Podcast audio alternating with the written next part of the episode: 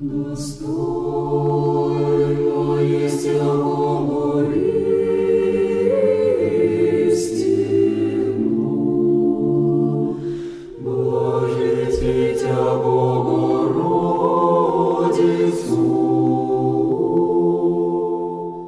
имя Отца и Сына и Святаго Духа. Здравствуйте, возлюбленные братья и сестры. 4 декабря по новому стилю православная церковь во всем мире празднует великий двунадесятый праздник – введение во храм Пресвятой Владычицы нашей Богородицы и Преснодевы Марии. Двунадесятый означает то, что этот праздник входит в число 12 самых великих праздников православной церкви. Праздник древний. Упоминание о нем мы находим уже в IV веке преданиях христиан Палестины. Царица Елена построила храм в честь этого праздника, и в IV же веке Григорий Низкий уже говорил проповеди на этот праздник. Давайте сегодня поговорим, какое событие из жизни Богородицы церковь так высоко празднует. Родители Девы Марии, Иаким и Анна, до старости были бездетны. И по горячей молитве, уже в весьма преклонном возрасте, Господь им даровал родить удивительную дочь, о которой было предсказано, что имя ее будет благословенно у всех народов земли. То есть все про нее – ну, многие, знать будут, имя ее благословлять, Мария. Даже самое имя ангелам принес с неба. По божественному откровению они этим величайшим именем и назвали ее. И дали они обед свою дочь отдать в храм, в храм Иерусалимский. Был обычай в то время в Израиле детей своих, некоторые семьи отдавали ну, не на всю жизнь, а до достижения брачного возраста в храм. Там дети жили при храме и воспитывались, обучались, и трудились. Девочки учились шить, вышивать, церковные завесы, облачения. Жили там и вдовы, которые дали обед уже оставшуюся часть жизни проводить в чистоте. Жили и назареи, которые трудились, служили при храме. И вот Иаким и Анна дали такой обет. Свою дочь Марию отдать в храм. И когда Господь им послал родить девочку, великая была у них радость. Но обет свой, конечно, они не забыли. Ведь как часто бывает, когда люди о чем-то просят, дают обеты, а потом, когда Господь им дает, вот бывает такое, что обеты не исполняют – но Иаким и Анна, конечно же, исполнили свой обет. Когда Деве Марии исполнилось три года от роду, они собрали родственников. Он со своей стороны, из царского рода он происходил. Был Иаким, потомок царя Давида, а Анна из своей семьи, из своего рода. Была она из рода священнического, потомком первосвященника Аарона – пригласили родственников, собрали девочек со свечами, одели трехлетнюю Марию в царские одежды и из Назарета, где они жили, такой процессией молитвенной со свечами, с песнопениями священными, пошли в Иерусалим, в храм, чтобы дитя свое трехлетнее отдать на служение Богу, в храм Иерусалимский. Этот храм был в то время единственным храмом в мире Бога истинного, Бога живаго, Всевышнего. По дивной красоте своей храм Иерусалимский считался одним из чудес света. Здесь надо сказать, братья и сестры, что самый первый храм у евреев, у израильтян был храм походный когда у них еще не было своей земли, и Моисей, пророк, водил их по пустыне, и была у них скиния, походный храм, где находился ковчег завета. самая главная святыня древнего Израиля. Затем, когда они вошли в землю обетованную, царь Соломон во время своего блистательного царствования на горе Мариа построил храм Бога Живаго, где во святая святых находился ковчег Завета. Но примерно за пять столетий до Рождества Христова этот храм был сожжен. У пророка Иеремии в 52 главе мы находим описание этого страшного бедствия.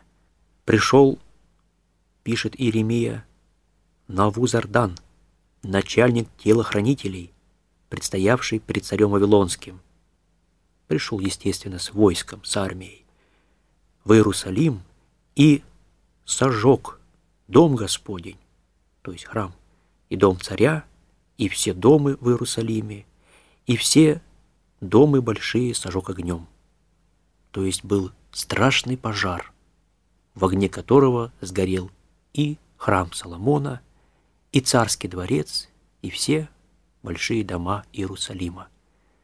И впоследствии мы знаем, что на 70 лет у евреев был Вавилонский плен, когда они находились в стране далече, вдали от Израиля, в плену Вавилонском. Но куда же делся ковчег Завета, который находился там, во святая святых храма? Неужели и он сгорел в этом огне? Вот тут есть разные мнения. Одни считают, что да, сгорел, а есть древнее предание церкви, и оно зафиксировано во второй книге Маккавейской. Во второй же главе любопытная вещь написана, что пророк Иеремия по божественному откровению повелел Скинии и Ковчегу следовать за ним, когда он восходил на гору, с которой Моисей, взойдя, видел наследие Божие. Это гора Нева. Придя туда, Иеремия нашел жилище в пещере и внес туда Скинию и Ковчег, и жертвенник кадильный, и заградил вход. Когда потом пришли некоторые из сопутствовавших, чтобы заметить вход, то не могли найти его – когда же Иеремия узнал о сем, то, упрекая их, сказал, что это место останется неизвестным, доколе Бог, умилосердившись, не соберет сонма народа.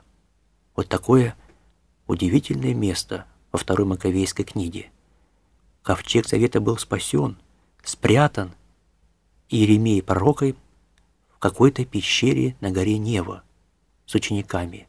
Вход затворен, есть даже предание, лампада там зажжена. И никто это место найти не мог. И до сего дня неизвестно, где находится ковчег Завета. И удивительное пророчество написано. Тогда Господь покажет его, и явится слава Господня и облако, как явилось при Моисее. Но когда все это будет? Когда Господь соберет сон народа, очевидно, верующего, истинно верующего народа к этому месту, мы не знаем. Может быть, в последние времена явится ковчег завета. Это мы не знаем. Так что храм был сожжен, и 70 лет израильтяне были в плену. И уже после славный вождь народа еврейского Зарававель в трудные и опасные годы вернулся из Вавилона, чтобы восстановить храм на горе Мария и город Иерусалим. Это было время, когда строители опоясывались мечом и полагали каждый около себя щит и копье на случай неожиданного нападения врагов. Храм был восстановлен. Конечно, он был уже не так прекрасен и величественен, как тот древний храм Соломона, но именно в этот храм и пришел Христос. А сейчас именно в этот храм Иаким и Анна вели свою Деву Марию. Предание даже подробно описывает, что они шли справа и слева от нее, за руку вели свою трехлетнюю дочь.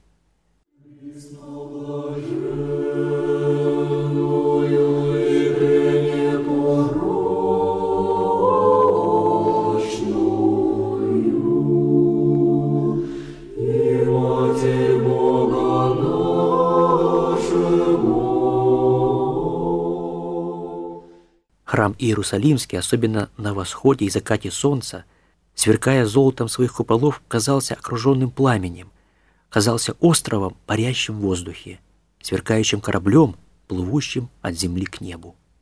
В храм вел ряд ступеней. На каждой из этих ступеней священники останавливались, пели псалмы так называемые псалмы восхождения. Они есть псалтыри. Это псалмы, начиная со 119 по 133. Эти ступени знаменовали собой лестницу добродетелей, заповеди Божьих, ведущую в небесное царство. Когда паломники видели издали стоящий на горе храм Бога Живаго, то они падали ниц с чувством благовения и покаяния, целовали землю и проливали слезы от радости, что увидели заветный храм. Когда процессия приближалась к Иерусалиму, к храму, на встречу вышли священники, а самый главный, первосвященник Захария, он, кстати, был родственником Иакиму и Анне, он ждал там наверху, куда вели эти пятнадцать высоких ступеней. И вот когда Деву Марию подвели к подножию этих высоких ступеней, вдруг она сама, трехлетняя девочка, никем не ведомая, не поддерживаемая, взлетела, спорхнула вверх по этим высоким ступеням, так что все удивились, как это она одна так быстро зашла наверх.